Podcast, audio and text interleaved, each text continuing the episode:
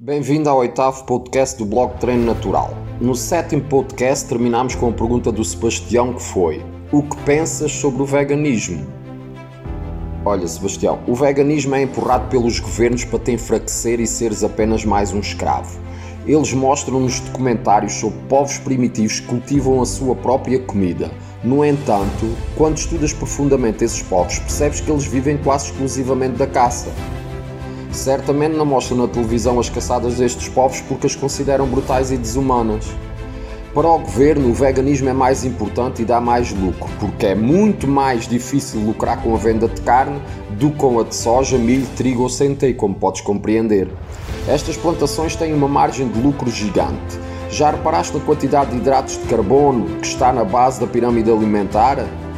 Na minha opinião, essa pirâmide alimentar é apenas para os idiotas. Para os idiotas, porque a elite tem como base alimentar a carne, o peixe, o marisco e os ovos, deixando o trigo, o milho e a soja para o gado e para o povo. Com esta pirâmide alimentar, crias gado e humanos doentes.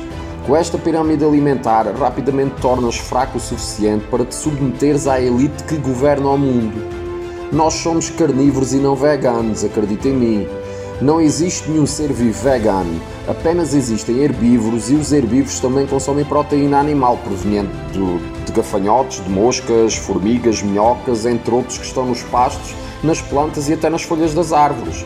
É completamente absurdo pensar que somos naturalmente veganos. Certamente que nos primórdios não existia na natureza trigo, milho ou soja, no entanto, sempre existiram animais para caçar e comer. É assim que nós somos, é essa a nossa origem. Caçamos, comemos a carne e livramos das doenças e das fraquezas físicas e psicológicas. Se deixares enganar com alimentos falsos, rapidamente podem tirar todo o dinheiro, pois mantém-te doente e fraco. Afinal, eh, não pagas apenas os alimentos falsos, eh, mas também pagas os medicamentos e as consultas médicas que vais precisar se os consumires. Quando decides comprar estes alimentos, tens tudo incluído, ou seja, tens o pack completo. Portanto, o veganismo vai sempre ser empurrado e defendido pelos governantes. Não os ouças e simplesmente como o teu bife. Na semana passada, o Alexandre perguntou: Quais os países do mundo que recomendas para encontrar uma rapariga tradicional? Olha, Alexandre, uh, encontrar uma rapariga tradicional no mundo de podridão é uma tarefa difícil. No entanto, o melhor país para encontrares uma rapariga tradicional é no país em que nascestes. Não existe nenhum país no mundo em que uma rapariga tradicional se case com um estrangeiro, por isso não percas tempo e procura no teu próprio país. Contudo, penso que o mais importante para ti é encontrares uma mulher feminina em vez de tradicional. Mas a escolha é tua. O Sebastião pergunta: Quais os livros que recomendas ler?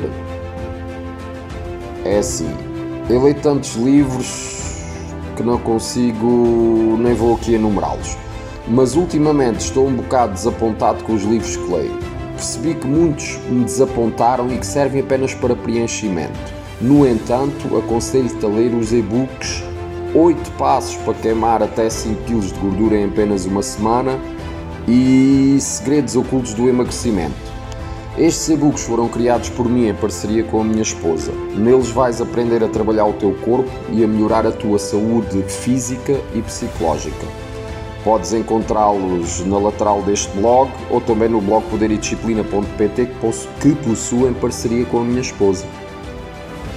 O Manuel pergunta: Como decides a passar o resto da vida com uma mulher?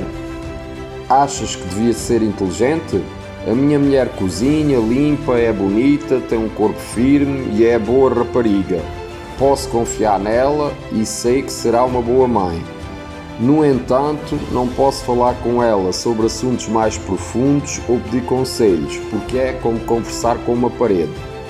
Ela é incapaz de entender a maioria das coisas.